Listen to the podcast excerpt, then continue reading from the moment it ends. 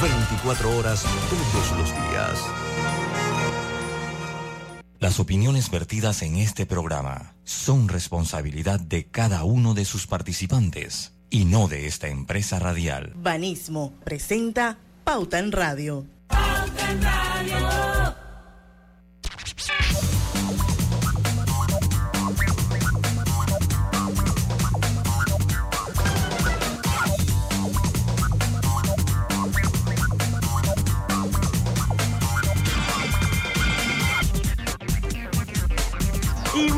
Tardes, amigos oyentes. Sean todos bienvenidos a la hora refrescante de las tardes, a la hora cristalina, señores. La hora cristalina son más de 36 años de calidad certificada, hidratando a toda la familia panameña. Bueno, vamos a dar inicio a Pauta en Radio de hoy, martes 17 de enero de 2023, día grande, ya van a saber por qué. Son las 5 en punto de la tarde. Y bueno, vamos a dar inicio al programa acompañada de Griselda Melo. Buenas tardes. Don Lucho Barrios. Saludos, muy buenas tardes a todos ustedes. bueno, los controles, nuestro queridísimo, hoy más que nunca querido, Roberto Antonio Díaz Pineda. Buenas tardes a todos, bienvenidos. Ya vamos a ver por qué. Su amiga y servidora Diana Martán, le damos la bienvenida a Pauta en Radio. Bueno, hoy esto va a estar con nosotros a partir de las 5 y 10 de la tarde una vez más, nuestro querido doctor Constantinos Cerotas, ginecólogo, endocrinólogo y eh, especialista en cirugía genital reconstructiva. Y hoy, bueno, vamos a hablar de los principales cuidados para tener un embarazo exitoso. Así es que hombres y mujeres, atentos con eh, la participación del doctor Constantinos Cerotas a partir de las 5 y 10 de la tarde. Yo creo que es un tema interesante e importante, sobre todo para aquellos que están planificando tener bebés Así que no se pueden perder la entrevista porque es un lujo que contemos la audiencia de Pauta en Radio y nosotros con una eminencia de la talla de Constantinos Cerotas. Lucho, Griselda, ¿qué noticias hay por ahí? Ya veo que llegaron 72 mil dosis. Esto es adicional a los 75 mil de la semana pasada.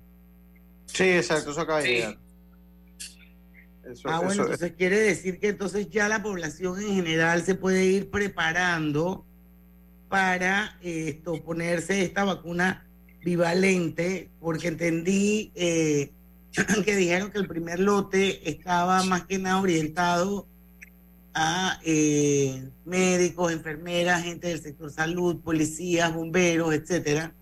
Entonces pienso que ahora ya que llegó este segundo batch, este segundo lote, de 72 mil dosis de la vacuna bivalente de Pfizer contra COVID, entonces yo creo que ya se va a ampliar definitivamente este ese radio en el que mucha gente va a poder ponérsela, incluyéndome. No, pero yo creo que, Diana, yo creo que hay que esperar todavía como, como un poquito, porque ahí vienen entonces, eh, no, no, no creo que la, las que se trajo anteriormente va a alcanzar para toda esa gente. Ah, ok, aquí estoy leyendo. No, es que aquí dice que el MINSA indicó que simultáneamente, por eso que te decía, comenzará la vacunación inclusiva a población mayor de 60 años cautivos. Me imagino que eso significa que mayor de 60 años con algún tipo de comorbilidad. Correcto. Eh, pacientes encamados, personas, asilos, casas, hogares y hospitales, también a personas con discapacidad ya, ya poco a poco nos irán diciendo cuándo, cuándo vamos, vamos avanzando, ¿no? Hacia, hacia el resto de la población. Bueno, esto, ella, que es la, la, la Itzel de Hewitt, que es la directora del programa del PAI, del programa ampliado de inmunización, explicó esto, que esta vacuna, similar a la de la influenza, se aplicará como refuerzo anual a personas de 12 años en adelante. Esto, y bueno, hay una serie de variantes que están circulando actualmente en el país y esta vacuna, esta vacuna bivalente, es precisamente para proteger esas variantes como la B5, la XBB, BQ1, BQ1.1. Así es que dice que para ser inmunizado, y esta es una pregunta, Lucho Griselda, que de hecho ya yo se la hice al doctor Rebollón en privado, porque él, el ah. próximo lunes él va a estar con nosotros y esto lo conversábamos aquí, porque dice que para ser eh, inmunizado con la vacuna bivalente se debe contar al menos con dos vacunas de la monovalente, esperar dos meses para después colocarse una sola dosis anual. Pero aquí hablábamos en Pauta en Radio que qué pasaba con aquellos pacientes que nunca se habían vacunado que se iban a vacunar contra el COVID por primera vez y qué pasa si no existen dosis eh, eh, de, la vacuna monovalente disponible. Entonces el doctor Rebollón quedó en que el lunes íbamos a hablar sobre ese tema. Ah, ok, qué bien, chévere. Bueno, hay otra noticia. es, más, es, más, es más, no sé si se está, yo no sé si lo saludé, porque como estaba en el Facebook Live y la mandando, pero bueno, si no lo saludo a todos ustedes, a la audiencia de Pauta Radio, porque no sé si siquiera si se está produciendo la monovalente tampoco. De verdad que, porque ya en Estados Unidos lo que veo que todo es la, la bivalente, o sea que tiene que haber una solución para los que no se han puesto o el que quiera vacunarse de repente, o el que es menor y va llegando entonces a la edad de vacunación, ¿no? O sea, eh, a la edad de, cambiar la dosis, porque ya está, ya está confirmada esta. Y ya no es pediátrica. Ya, no ya tiene una dosis pediátrica. Y bueno, bueno vamos a ver. Exacto. Hay que eh, esperar. Tendremos que esperar. Por lo menos yo que me quiero poner la. Mm. Eh, ahí se dio un caso, Diana, también, que yo ahí lo mandé al grupo de. Eso fue una escuela en, en Arraiján. Pero es, esperador. Esperador. Sobre las largas filas para una matrícula. Pero esa fue la que salió en la foto. Y se los digo porque yo ayer, yo ayer pasé en la tarde, ya era, era hora de la tarde, eh, pues ahí cercano al mediodía, habrá sido por la escuela, creo que esa escuela se llama Arnulfo Arias Madrid, se llama la escuela que está enfrente, eh, a un costado del cuartel de la Policía de Tránsito de Chame, casi enfrente. No, se llama Armodio Arias Madrid. Ah, Armodio, gracias. Armodio, sí, es Armodio Arias. La recién remodelada, quedó muy bonita. Muy bonita, de verdad que, de, verdad es más una vecina aquí de Santo Domingo, es, es profesora allí, y quedó muy bonita. Y cuando yo pasé en el carro me percaté de la, que había una fila enorme de personas para matricularse en esa escuela. Y ya eran, era, podía ser las 2 de la tarde, podía ser las 2, 2 y 30 de la tarde. Entonces, y cuando usted va, yo verdad que no, tengo que ser sincero, no tengo, esa es una experiencia que no la tengo porque pues mi hijo estudió en un colegio eh, privado, pero es una queja como constante y... Es histórica, Lucio, es histórica exacto, es histórica.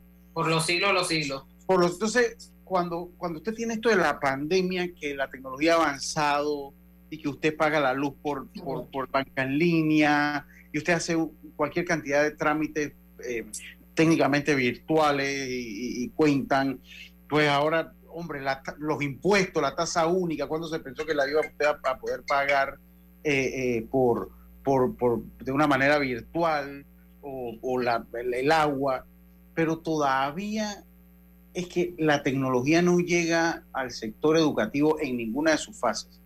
Siendo que no llega eh, con la calidad que debería llegar a los estudiantes como con sus metodologías de estudio y tampoco a los procesos administrativos para eh, matricularse.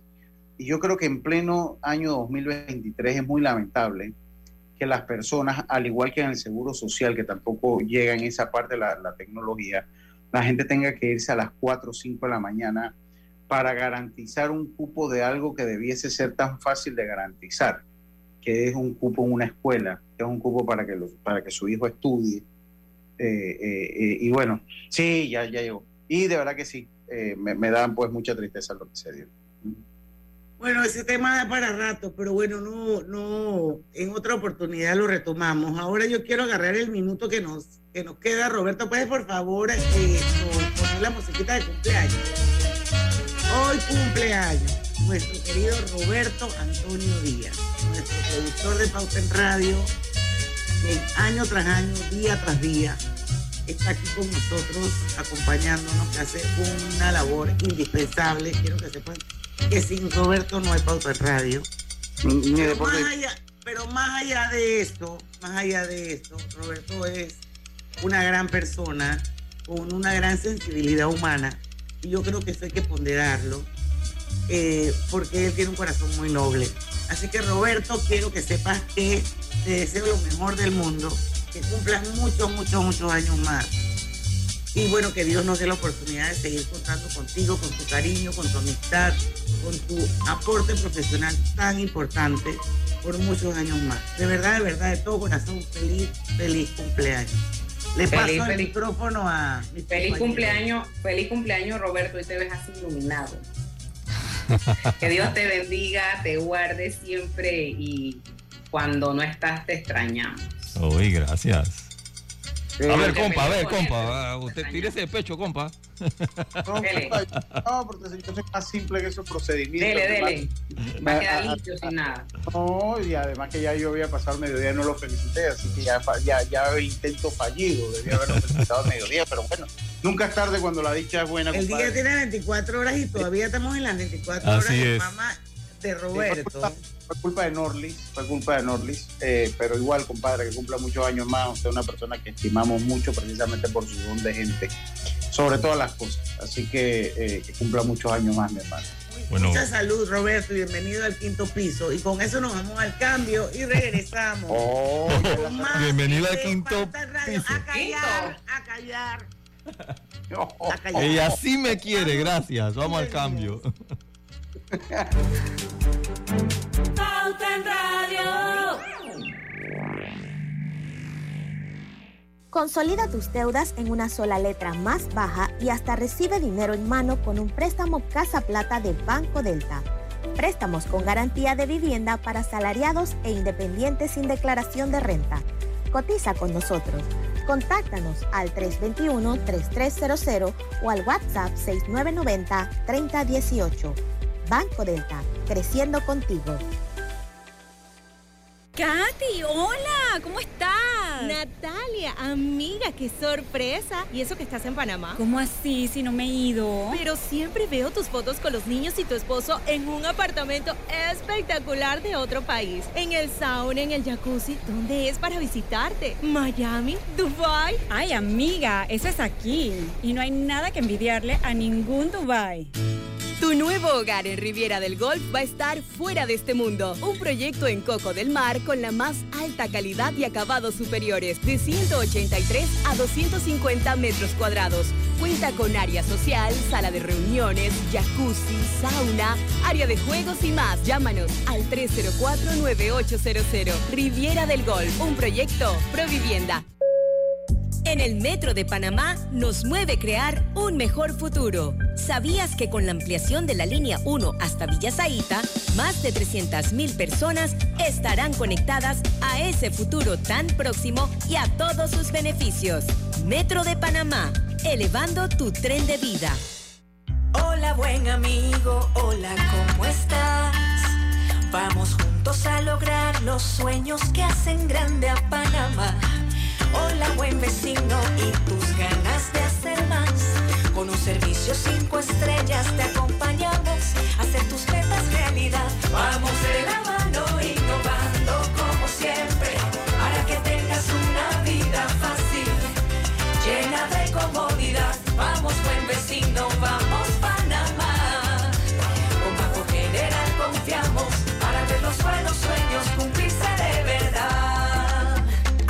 estamos para lo que necesites y mucho más.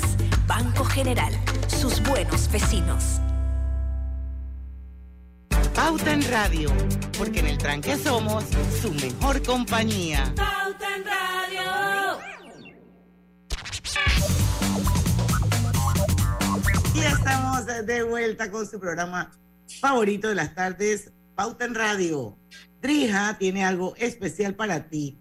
Desde ya hasta el 31 de marzo, por la compra de un extractor, una estufa y un horno empotrable Drija, podrás obtener la instalación gratis de estos tres electrodomésticos, solo con llenar el formulario en el código QR que obtendrás en la sucursal el día de la compra. Ya lo sabes, este es el momento perfecto para tener la cocina de tus sueños con Drija. Ya estamos en vivo, señores, eh, transmitiendo Pauta en Radio de manera simultánea a través de dos cuentas abiertas de Facebook. Ustedes pueden unirse, pueden participar del programa. Eh, una es a través de Omega Estéreo, la otra es Grupo Pauta Panamá, las dos cuentas de Facebook abiertas. Por supuesto, estamos en los 107.3 del Dial, la mejor emisora de Panamá. Oigan, ya está con nosotros nuestro invitado, amigo, doctor Constantinos Cerotas. Ya teníamos, ya era justo y necesario su presencia aquí, doctor. Bienvenido a Pauta en Radio. Buenas tardes. Hola, hola Diana, hola a todo el equipo. Eh, sí, era justo y necesario estar de vuelta.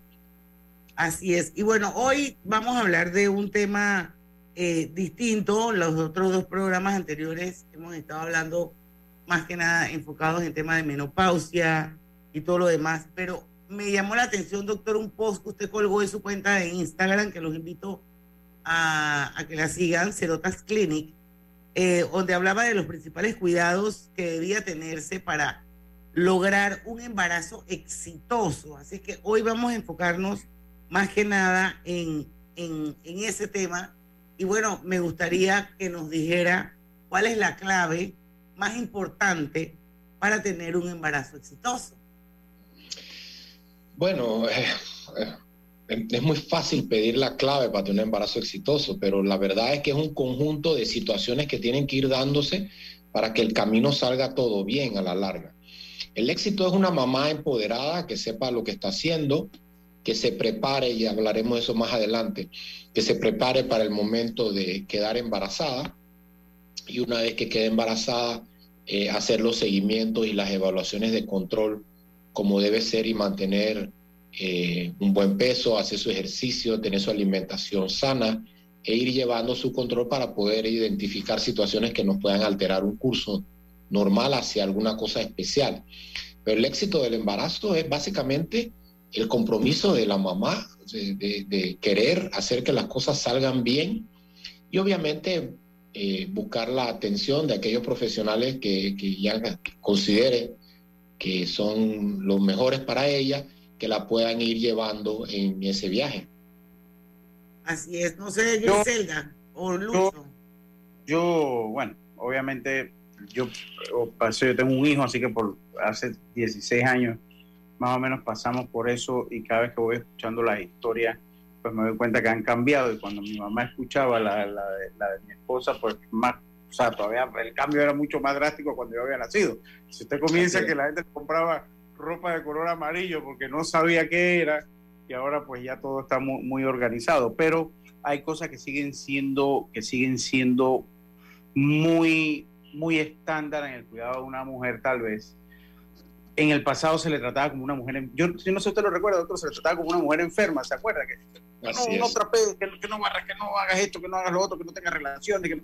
Entonces a mí me gustaría saber un poco qué mitos han quedado de ese antes y ese después de, de, de, las mujeres embarazadas conforme a los nuevos tiempos. Mira, el, el, el mito más importante yo creo que ha desaparecido es que tienes que comer por dos. Y ese realmente es el que más daño nos hace en un control de embarazo porque la, la, madre va a subir de peso inherentemente al, al, bebé, pero si aparte de eso le echas grasa innecesaria al cuerpo, llega un punto en que, en que el cuerpo no aguanta y se sube la presión, se puede subir el azúcar, podemos tener parto prematuro, o sea, una serie, una serie de complicaciones innecesarias por el solo aumento exagerado de peso. Ese, yo, yo diría que esa es la más importante. Fuera de eso, las mamás modernas eh, quieren cuidarse, quieren evitar subir de peso innecesariamente durante el embarazo. Entonces tú ves que quieren hacer lo posible para que todo vaya saliendo bien. Entonces tienden a comer un poquito mejor, hacen su ejercicio. O sea, no es difícil convencerlas. Claro, siempre tenemos las excepciones, pero en líneas generales las mamás hoy en día están como más dispuestas a hacer cosas para que todo salga bien cuando antes lo que pasaba es que te embarazabas y esperabas a que dieras a luz y, ver qué pasaba, pues. Doctor, una pregunta. Eh, cuando usted habla de que, me imagino que usted se refiere a las mamás del segmento al cual usted atiende. Yo no sé si realmente en, en, en, en ese, en ese universo, por lo menos de Panamá, de todas las mujeres, de todas las clases, realmente ellas siguen comiendo por dos en su gran mayoría bajo la premisa de este mito. Sí, mira, realmente, realmente la, la gran diferencia más que el nivel económico del paciente es la educación. Porque a mí me ha tocado, porque yo estuve trabajando a nivel público en el país hasta hace unos tres años, eh, y yo recibía eh, pacientes de cualquier lugar del país, incluso por mi, por mi subespecialidad recibía referencia a nivel nacional. Entonces, eh, la educación es lo más importante, porque tú ves que la persona, aunque sea humilde, o que no tenga mucha educación, digamos, universitaria, el solo hecho de, poder leer y poder investigar y estar consciente que puede hacer algo, eso hace mucha diferencia.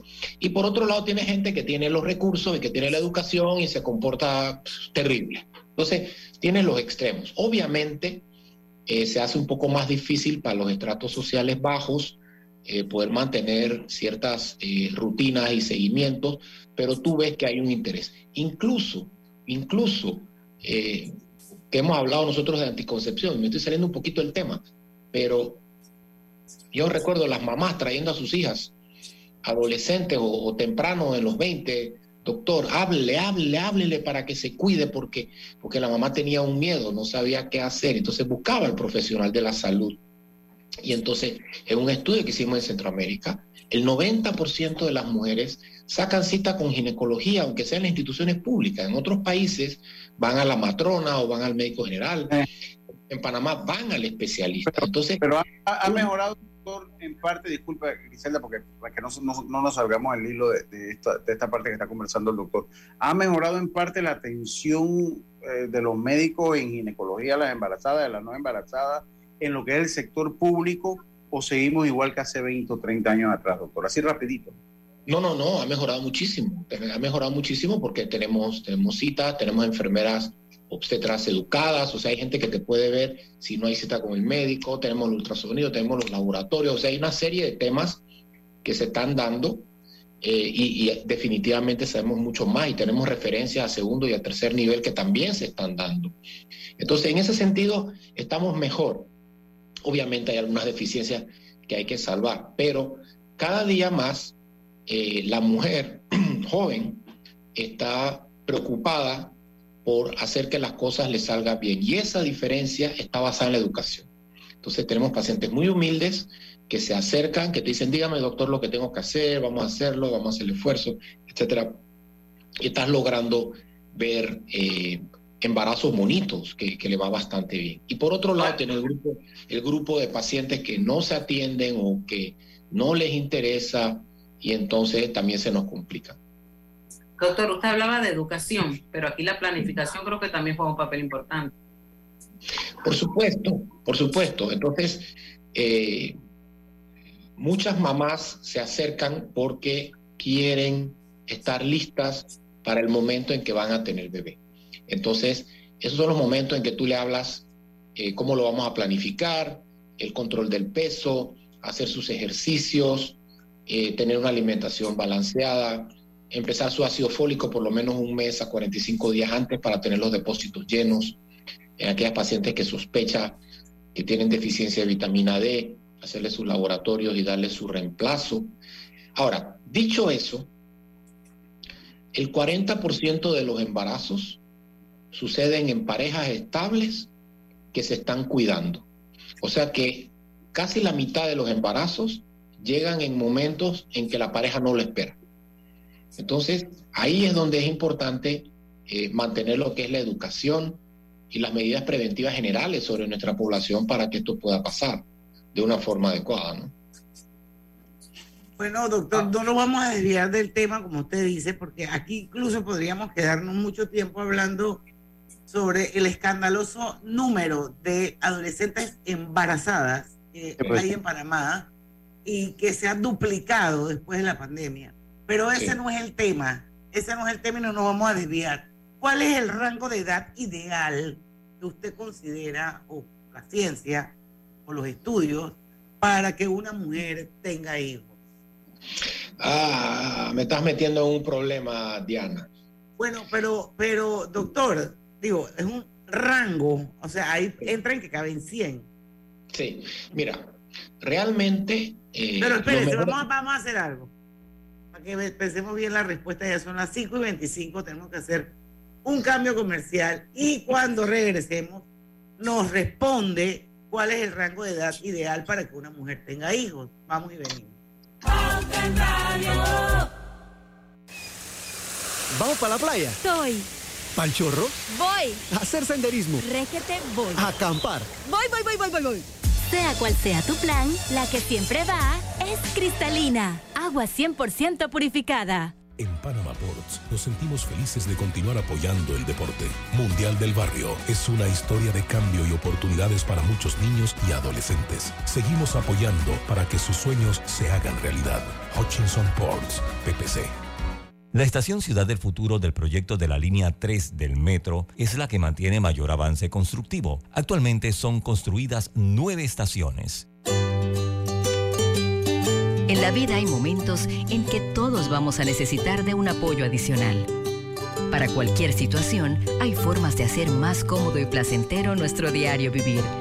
Sea cual sea su necesidad, en Hogar y Salud los apoyamos haciéndole la vida más fácil, porque contamos con la experiencia necesaria para recomendarle lo que usted necesite. Recuerde, Hogar y Salud les hace la vida más fácil. Atención, amigos de Veraguas, ya abrimos nuestra nueva sucursal en Boulevard Santiago.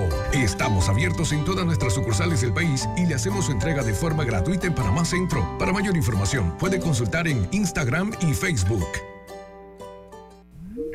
La vida tiene su forma de sorprendernos, como cuando un apagón inoportuno apaga la videoconferencia de trabajo. ¡Ay, la vida! Y sin querer, se enciende un momento maravilloso con tus hijos. Y cuando lo ves así, aprendemos a soñar más. Porque en los imprevistos también encontramos cosas maravillosas que nos enseñan a decir IS a la vida. Internacional de Seguros. Regulado y supervisado por la Superintendencia de Seguros y Reaseguros de Panamá.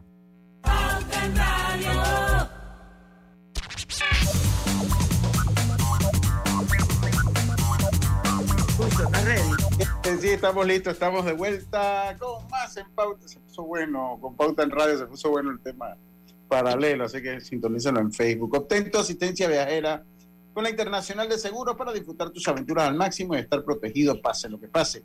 Cotiza y compra en inseguros.com y la vida, regulado y supervisado por la Superintendencia de Seguros y Reaseguros de Panamá. ¿Buscas cambiar los electrodomésticos de tu cocina? No busques más. Drija te ofrece productos de calidad con diseños elegantes. Al comprar un extractor, una estufa y un horno empotrable, formarás parte del, del Drija Club, en, en donde podrás obtener la instalación básica de estos tres productos gratis.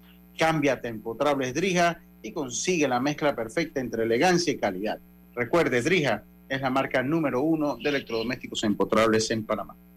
Bueno, para los que nos acaban de sintonizar, estamos hoy con el doctor Constantino Cerotas, hablando un poco sobre embarazos exitosos, qué hacer, cómo proceder, qué es lo ideal. Y yo le hacía una pregunta así, que yo sé que es un poco eh, no muy fácil de contestar quizás.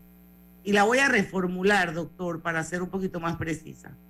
¿Cuál es el rango de edad biológica ideal para que una mujer tenga hijos? Y, y le pongo el componente biológico porque yo puedo entender que mientras una mujer menstrue, mientras una mujer ovule, no importa cuántos años tenga, puede quedar embarazada. Sabemos historias de mujeres de 40 y 50 años que han tenido hijos y todos felices y contentos. Pero yo me imagino que biológicamente, el reloj biológico de cada ser humano, que no tiene que ver nada ni con los años 80, ni 50, ni en el siglo pasado, sino que es así, tiene que existir un rango de edad donde dicen, ¿sabes qué? Este es el timing correcto. En su experiencia, doctor, ¿Cuál sería ese rango? Bueno, mi sin experiencia. susceptibilidades, sin herir mi- susceptibilidades. Mi experiencia no es mi experiencia, o sea, los números que dicen, los números nos dicen que los mejores eh, resultados se consiguen entre los 25 y los 35 años. Ese es el número. O sea, hay adolescentes que quedan embarazadas, hay mujeres más de 40 años que quedan embarazadas y las cosas salen muy bien, sí, pero aumentan las posibilidades de problemas de bebé y problemas de la mamá. Entonces, entre los 25 y los 35 años es como que la edad es la edad en donde el cuerpo todavía es suficientemente joven y fuerte para poder llevar un embarazo. Es una edad en donde pueden aparecer una serie de problemas, infecciones, endometriosis, clamidia, que te puedan afectar tu capacidad reproductiva después de algunos años, pero empezando el problema todavía el cuerpo logra embarazos. Sí, también tiene la edad madura y el cuerpo es lo suficientemente maduro para tolerar un embarazo, la responsabilidad social y emocional de un embarazo y el aspecto de la lactancia de poder llevarla a un feliz término. Entonces, cuando miramos biológicamente, 25 a 35 años probablemente son el rango ideal. claro, todo va a depender de cada persona y su momento de vida. Eso también es cierto.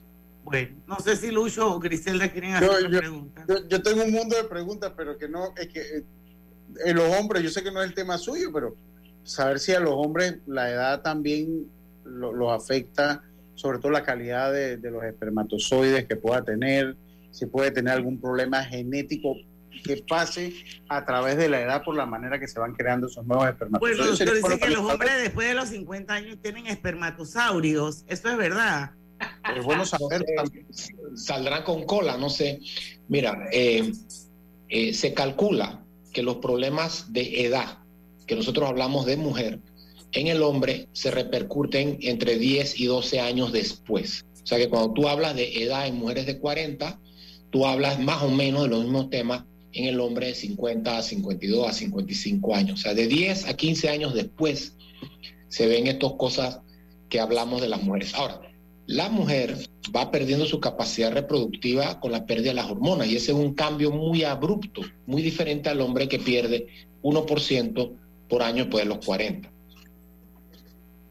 Doctor, eh, ¿deberían ambos eh, parejas, pues, hacerse algún tipo de exámenes antes de planear un embarazo? O sea, ¿usted Mira. recomienda algún tipo de eso? Estoy pensando, en- pero primero hacer, vamos a hacer este proceso para determinar, no sé, usted nos dirá. Mira, a menos, a menos que la pareja tenga algo muy evidente, tanto ella o él de salud, o haya alguna cosa de enfermedad familiar conocida, lo único que se le recomienda a las parejas de exámenes antes de buscar bebé son en la mamá un hemograma y un urinálisis, nada más, solamente para garantizar cosas básicas de salud. ¿Qué pasa cuando empiezas a buscar cosas antes de buscar bebé? Vas a encontrar un montón de cosas y vas a encontrar un montón de cosas que no están exactamente 100% bien. Entonces, digamos que encontramos una pata coja. Esa pata coja ahora ya no se te quita de la cabeza. Entonces empiezas a darle vuelta a la pata coja y lo que no has hecho es intentar tener relaciones. Pues si se buscan bebés, lo básico, buscan- lo básico. teniendo relaciones, hasta los cojos caminan. ¿Me explico? Cuando tú a un cojo le dices que tiene una pierna más corta que la otra, ahora le empieza a doler la pierna.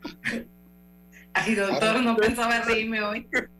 Hasta- entonces, cuando tú le dices a un cojo que tiene una pierna más corta que la otra, ahora le empieza a doler la pierna, ahora no puede caminar.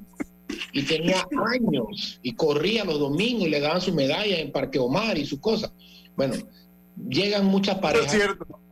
Me dijeron que este examen demuestra que yo soy infértil. Yo le digo, le hago las preguntas. Yo no encuentro nada. Doctor, ¿y el examen? Olvídate el examen. ¿Tuviste relaciones con tu marido? No, vaya a tener relaciones. Sí, pero vaya a tener relaciones. Y tuviera la cantidad de veces que la gente queda embarazada. Entonces, realmente la prueba, si la historia es negativa, o sea, si la salud del hombre, la salud de las mujeres también, y la historia familiar, porque ponte que tengan una enfermedad, una malformación que corre en la familia, bueno, hay que hacer investigación. Y sobre todo lo que es la- lo, lo de la hemoglobina, los, eso- eso- Doctor, eso le iba a preguntar, y el- el- el- lo- los tipos de sangre. Dice que hay dos tipos de sangre que deberían tratar de no tener hijos. no, la condición de la anemia, ¿no? No, no, nada, o sea, nada. Tú, tú, tú cuando invitas a salir a alguien, tú no le pides el tipo de sangre. Pero, eso, es diferente, doctor. Y entonces, la gente que es falsémica es producto de que... Eso es otra cosa. Otra cosa, cuando, cuando tú tienes problemas del tipo de hemoglobina, que no es el tipo de sangre, hay, hay Bueno, me equivoqué en la pregunta. Eso, eso no, ahí iba. hay hemoglobina tipo A, que es la mayoría. Algunos tienen S y algunos tienen C. Entonces, para tú tener un falsémico, tú necesitas que ambos padres te den una S para que el niño sea SS. Entonces, todavía la mayoría de los papás que son AS, o sea, que tienen A y S ambos, uno de cada cuatro puede salir falsémico y los otros tres no van a salir enfermos. Entonces, la electroforesis de hemoglobina, que es el examen que tú estás mencionando, es el examen para lograr eso. Pero si, vuelvo y te digo, si en la historia familiar no hay eso, en líneas generales no es un problema que va a estar apareciendo. Ahora, generalmente esto lo encuentras en ya parejas establecidas. como te dije al principio, tú no invitas a alguien, tú no, tú no tiras una... O sea, el gobierno te obliga a hacerte un exámenes prematrimoniales 15 días antes. Es una estupidez, perdón por la palabra. Eso es ridículo. 15 días antes si tienes hemoglobina, si tienes infección de orina, si el azúcar está normal, pues ya tienes una boda programada hace un año. ¿Tú vas a detener una boda porque tienes el azúcar alta? No. Igual te piden la electroforesis, el tipaje de Les digo una cosa, doctor, yo cuando salí con Karina, yo creo que antes de salir con mi esposa Karina, yo, ya yo me había hecho la prueba nada más para saber porque ella es portadora. Y fue lo primero que me dijo antes de salir. no, no, no, Pero, te vas haciendo la prueba si no, si no salimos. Fue lo primero que me dijo. Pero, pero esa es una posición extremadamente responsable, extremadamente responsable de parte de ella, porque ella te dijo de entrada, no te engañó. de una vez. Yo soy portador, averigua y vemos cómo seguimos. Y yo creo que eso está muy bien hecho de su parte. Sí, sí, sí. Sí, ahora mismo te puso los puntos en la I y ya te demostró que de una vez. No, yo, yo te voy a clarito, pero de una y, y, fue así, la parte de la historia fue así, me lo dijo, mira, antes de cualquier cosa usted vaya y haga el examen y entonces vemos qué es lo que pasa después. Y esa fue la historia. bueno, me alegro mucho, eso habla muy bien de ella, ¿verdad, doctor Cerota? Sí, así es. Una pregunta antes, hablando, regresando un poquito a los mitos. Antes, antes eh, eh, decían que después que una mujer daba luz, eh, esto no, el hombre no la podía tocar en 40 días por miles de razones medio esotéricas. Y que la mujer no se podía bañar y un poco de cosas. ¿Qué quedó de eso en esta época, doctor? Nada, porque yo he sabido de mujeres que casi que han salido preñadas del hospital con el libro del brazo. Sí, pues no, no, hoy, en día no hay nada de eso. Eh, claro, dejaban a las mujeres 40, 45 días en cama porque habían dado a luz, habían desgarrado, había una serie de situaciones que se daban. Y ese es ¿no? La fisiotomía que a veces le hacían, ¿no? Sí, no, todavía se hace bastante, pero digo, las mujeres antes, que no había episiotomía, parían y, se desgarraban solas. Entonces, las dejaban acostadas los famosos 40 días de la abuela, y en ese proceso terminaban de sangrar, terminaban de cicatrizar, entonces tú no la tenías que no la, no la debías de tocar.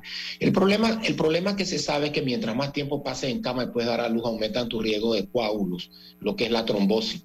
Hoy en día no, no hacemos nada de eso te vas dando a luz, te vas parando, te vas bañando, te vas aseando, vas limpiando, vas atendiendo a tu bebé, te vas moviendo.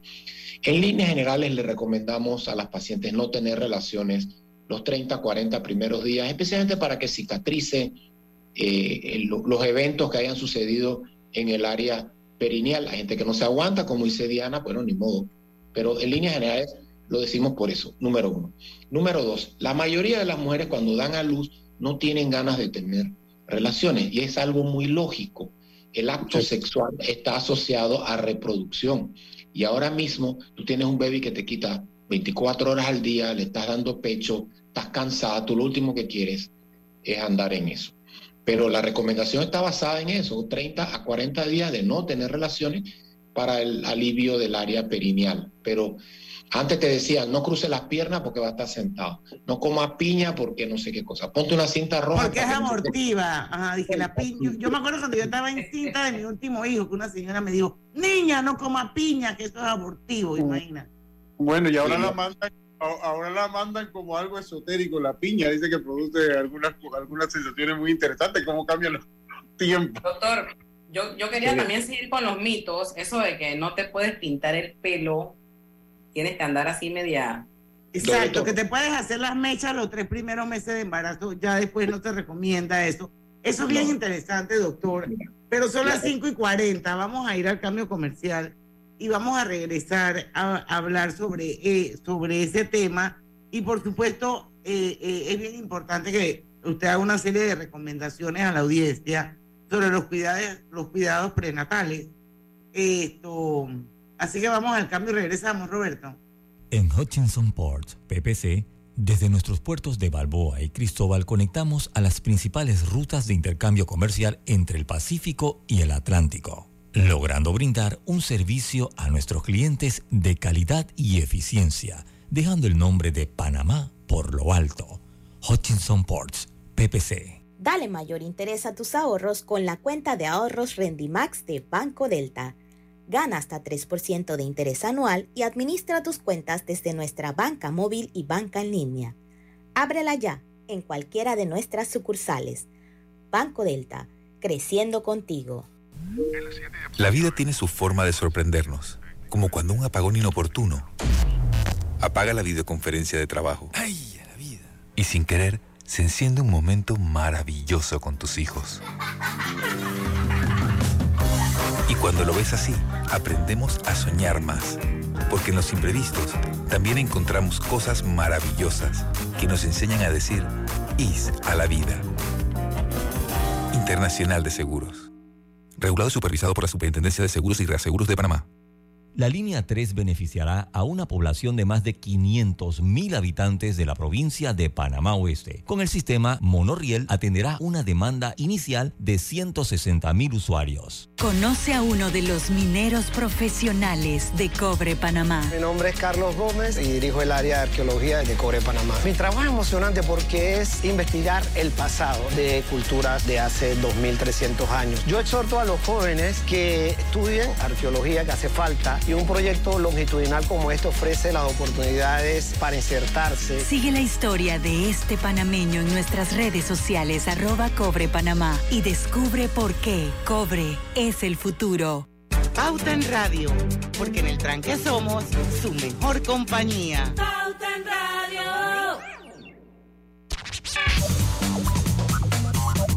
Estamos de vuelta con Pauta en Radio. Griselda, tú le querías preguntar algo al doctor sobre el teñirse el pelo durante el embarazo.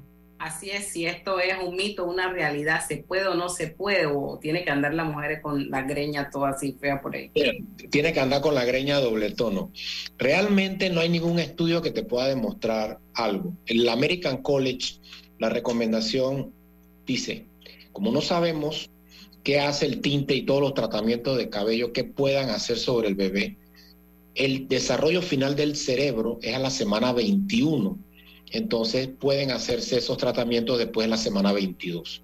Es una recomendación sistémica, tal vez del tinte y que Sí, llega al algo se absorbe y realmente no sabemos y solamente por prudencia se recomienda después de la semana 22. Esa, esa es la indicación, pero no tenemos ninguna prueba para eso, pero tampoco queremos estar averiguándolo. Pues. Sí, sí.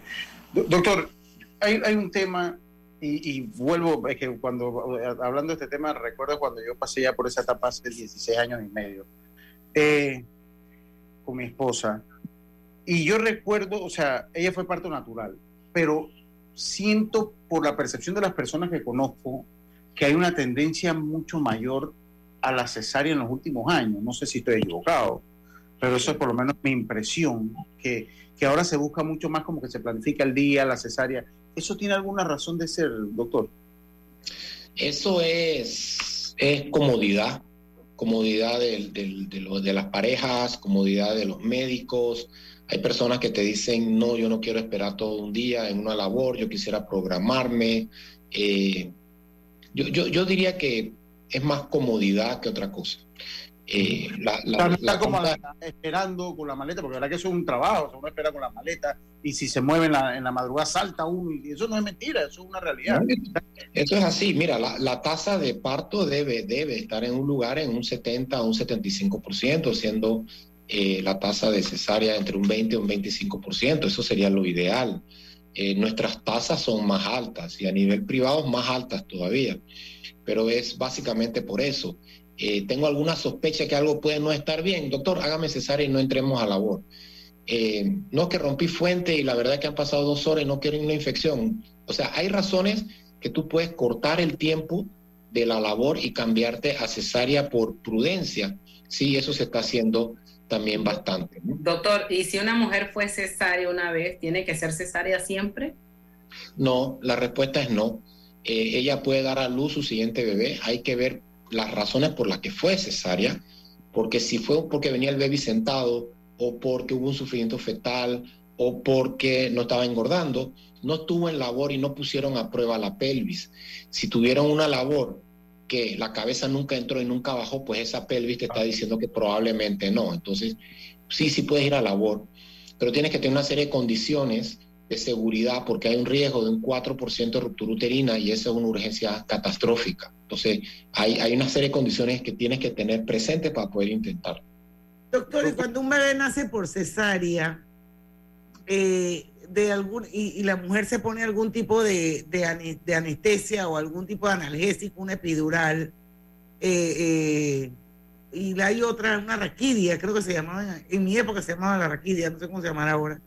Todavía se llama raquidia. Sí, decían que el bebé esto podía, podía nacer así como medio dormidito también por, por el efecto de la anestesia. ¿Eso es cierto? No, no, no, no es cierto. Es cierto es cierto si tú usas anestesia general en caso de una cesárea de urgencia porque es algo de rápido de ya para allá. Entonces el niño puede salir un poco dormidito, pero hay estrategias para evitarlo y manejarlo si es lo que pasa. En la anestesia epidural y raquidia, ambas son anestesias locales que se ponen a nivel de la columna, o sea que la mamá no tiene anestésico en sangre que le pueda llegar al bebé. Al contrario, el bebé sale llorando, pateando, haciendo de todo y se le pone a la mamá y empieza en su pecho inmediatamente. Esos son los casos donde hemos tenido que hacer urgente, urgente, urgente anestesia, anestesia general a la paciente, que es muy raro. ¿Y para el bebé qué es mejor, nacer por parto natural o nacer por cesárea? El parto natural siempre va a ser mejor para el bebé que nacer por cesárea. Hay, hay, varios, hay varias cosas que van pasando. El bebé es el que manda la señal para que inicie la labor, no es la mamá. Entonces, si tú sacas, si tú sacas un bebé electivo, su respuesta a la hora de nacer y respirar va a ser un poquito más lenta que aquel bebé que viene en cesárea de una labor. O sea, la labor es la forma natural en que el bebé se está adaptando al salir. Y si después de varias horas de labor termina en cesárea, bueno, ya ese bebé venía adaptándose para salir. Muy diferente a ese bebé que tú decides sacar a las, a las 4 de la mañana de un día X porque administrativamente era lo que querías. Entonces, eh, para el bebé siempre va a ser mejor el parto, o por lo menos tener una buena labor antes de terminar en cesárea.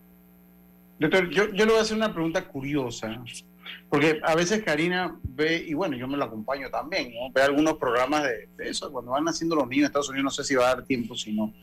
Pero yo veo que en otros países como que lo enfocan como una labor, o sea, un evento familiar, o sea, está la señora dando a luz básicamente en un cuarto, está el esposo, la señora, los hijos viendo todo cómo se va desenvolviendo ese evento que es tan importante en la vida, no solo para la mamá, el papá, sino para todo el mundo. Y aquí en Panamá como que, yo siento como que es como un tabú, ¿no? Es un tema tan médico que no hay una participación integral de la familia. Y, a mí me gustaría saber eh, si eso tiene alguna razón de ser cultural o, o qué, doctor. La verdad es que no sé qué respuesta darte. Eh, es un asunto de educación y exigencia de, las parejas. Eh, los papás entran en labor, eso pues ya se hace hace mucho tiempo. Los hospitales a nivel privado poco a poco han ido adaptando sus salas de labor hacia eh, tener cama expulsivo, bebé, todo en el mismo lugar sin tener que estar moviéndose. Y una vez que sucede el parto, eh, se quedan con el bebé, o sea, todo sucede en el mismo lugar, así como en otros lugares. Eh, meter a toda la familia probablemente no sé hasta dónde estemos listos para eso. Eso eh, es administrativamente para una, una, instalación de salud, eso es un reto. Tienes demasiada gente dando vuelta eh, gente que no maneja ciertos temas y ciertas cosas y tiene que estar pendiente y eso es un reto. Se puede organizar, pero es cada vez más difícil. Y lastimosamente a nivel público, pues el volumen y el espacio hacen que estas cosas no se puedan dar. Entonces eh, los papás no, no han podido acompañar a sus esposas porque lastimosamente no hay espacio y ojalá se pueda resolver eso de alguna forma. Pero, pero yo creo que esa es la razón. Otra asignatura pendiente más, la número 1.575.812. Vamos a hacer el último cambio comercial, doctor Cerotas. Vamos a regresar con una serie de recomendaciones que yo quisiera que usted le hiciera a, a nuestra audiencia sobre cuáles son los cuidados prenatales más importantes para lograr un embarazo exitoso y que ese bebé llegue a término. 5 y 50, vamos y venimos. Hola buen amigo, hola, ¿cómo estás? Vamos juntos a lograr los sueños que hacen grande a Panamá. Hola buen vecino y tus ganas de hacer más. Con un servicio cinco estrellas te acompañamos a hacer tus metas realidad. Vamos de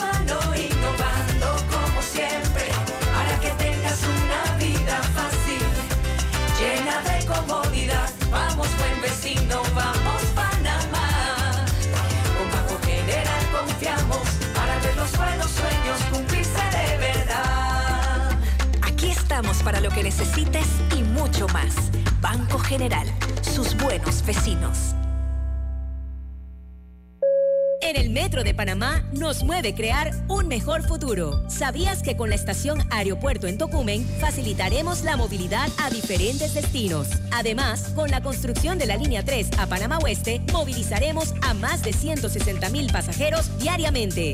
Metro de Panamá, elevando tu tren de vida. Conoce a uno de los mineros profesionales de Cobre Panamá. Mi nombre es Edwin Salazar, gerente de producción mina. Ingresé a Cobre Panamá en el 2015 como asesor de recursos humanos. Cuando ingresé estábamos en la etapa de construcción, toda la planificación para la formación de los operadores que tenemos hoy en día, todos panameños. Creo que ha sido una trayectoria interesante y enriquecedora de mi parte. Sigue la historia de este panameño en nuestras redes sociales arroba Cobre Panamá y descubre por qué Cobre es el futuro.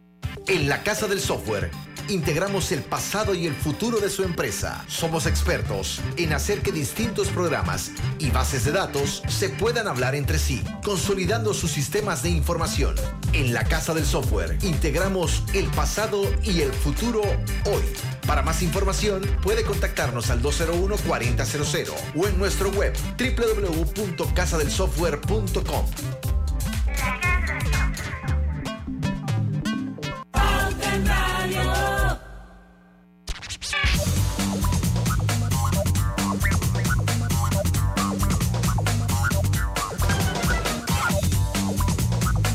Bueno, estamos con la parte final de Pauta en Radio. Esta entrevista queda colgada en Facebook. Compártanla o esto, quienes no hayan podido sintonizar el programa hoy, pues díganles que hoy estuvo Constantino Cerotas con nosotros eh, hablando sobre eh, un tema bien importante e interesante. Y en Facebook hay muchos más detalles de otras cosas asociadas al tema, pero que no nos da tiempo para exponerlas aquí al aire. Doctor, para Oye, concluir el dice, dice nada más que dice que, que, verdad que, que aquí somos muy impertinentes, que es mejor que nada más esté el papá, que hay mucha impertinencia, y es verdad. Se continúa, Diana. Doctor Cerotas, nos quedan siete minutos de programa. Vam- Vamos a que usted le haga una serie de recomendaciones porque eso es parte de los objetivos de Pauta en Radio, traerlo usted aquí para hacer docencia, por lo menos contribuir de alguna manera Pauta en Radio en alianza con Cerotas Clinic para hacer eh, docencia a nuestra audiencia. ¿Cuáles son los cuidados prenatales más importantes que se recomiendan? Mira, realmente eh, las parejas deben buscar sus bebés en el momento que ellas consideren que están listas. Eh, realmente nunca están listas. O sea, el cuarto no está listo, los ingresos no son suficientes, el trabajo no es estable. La pareja tiene que estar lista eh, y lista para cada pareja es lo que ellos consideren. Las mamás deben acudir a su médico antes de buscar bebé, hacerse su examen físico su interrogatorio completo, hay que evaluar una serie de enfermedades que pueda tener, algunas condiciones que puedan tener, algunos exámenes básicos, como dijimos, que el hemograma y la orina, la suplementación de ácido fólico por lo menos un mes antes, la determinación si vitamina D está normal, que es muy importante para el embarazo, y la suplementación de vitamina D, tener un peso óptimo, que, que esté bien, que esté haciendo su ejercicio y que tenga un cambio en su, en su patrón de alimentación que la vaya a llevar a mejores condiciones para quedar embarazada. Esto es importante porque el embarazo es como una carrera y tú no vas a una carrera sin entrenar. Entonces, aquí pasa lo mismo. Una vez que quedas embarazada, acudes a las citas y empieza un proceso que tiene una serie de pasos que determinan y diagnostican cosas que van apareciendo y sucediendo en momentos diferentes. O sea que cada paso es una meta una meta realizada y lo vas haciendo. Y dependiendo, los ultrasonidos al inicio, los exámenes prenatales, después alrededor de la semana 12 va a tocar algún ultrasonido estructural para ver si el bebé tiene algún problema, a la semana 16 el tamizaje, o sea, cada paso te lleva a superar un paso anterior. Y en la medida que vas llevando el embarazo junto con alimentación sana, ejercicio, tu suplementación de vitaminas, la evaluación y manejo de los factores de riesgo, tú disminuyes tus posibilidades de complicación y vas a llegar a un feliz término. Esa es la forma de tener un embarazo, orden y disciplina. Muy bien, doctor. Eh, nos quedan cinco minutos. Yo le quería preguntar, ¿usted qué piensa? Y, he visto, eh, se ven muchas cosas en las redes. yo, desde mi punto de vista, me parece que que, no es la práctica correcta, pero bueno, cada uno toma sus decisiones. Que hay mujeres que quieren dar a luz en una piscina, en una bañera, esto, en aguas termales, y entonces yo no sé eso qué tan seguro es, doctor. ¿Usted qué piensa de ese tipo de partos alternativos, vamos a llamarlo de alguna manera, ¿no? ¿Qué pasa cuando se complica? Bueno, el problema de los digamos, los partos alternativos es de que la paciente está tomando una decisión, porque dice que ella tiene derecho, pero se ha olvidado los derechos del bebé. Entonces, han habido casos en donde han querido dar a luz en casa, en lugares de difícil acceso, y si tú tienes una complicación un problema, tú no tienes forma de resolver. Creo que los partos deben suceder en lugares en donde se le pueda dar la atención y el manejo de la urgencia. Porque si bien la mayoría de las veces todo sale bien y todo el mundo está feliz, las urgencias son catastróficas en este negocio. ¿Se puede dar parto en agua? Bueno, hay países en donde incluyen las piscinas de agua en las salas de parto. Y eso es un tema discutible, pero tú estás en un lugar de atención donde si algo se complica te pueden ayudar. Por ejemplo, el parto en casa fue popularizado por una enfermera australiana hace muchos años y ella se murió en la casa, en su quinto parto. Nosotros sabemos que la hemorragia posparto y la muerte materna está aumentada en la multiparidad. Entonces, cuando tú vas a parir un cuarto un quinto hijo, todos estamos asustados que vamos a tener una hemorragia. Y ya tenemos todos los medicamentos todas las cosas listas para lidiar con eso si eso pasa. Bueno, lastimosamente ella le pasó en su casa y falleció. Entonces, estas formas de dar parto de una forma diferente deben ser conversadas con el médico pueden darse en la medida que haya medidas de seguridad. Y créeme que una ambulancia a las 4 de la tarde en esta ciudad no llega ni, va a, ni va a ningún lugar. Entonces, ese es el peor escenario. Y muchas mamás han comentado que ellas tienen derecho y yo les pregunto, ¿y cuáles son los derechos de su hijo? ¿Usted se lo ha pedido? ¿Se lo ha preguntado? Y entonces Gracias a Dios y la humanidad ha pasado 10.000 años y aquí estamos y es porque las cosas la mayoría de las veces salen bien. Pero cuando, salen, cuando salen mal pueden ser catastróficas. Entonces, sí puede hacerse, sí, pero debe ser en un lugar en donde deba y se pueda resolver la urgencia de forma inmediata.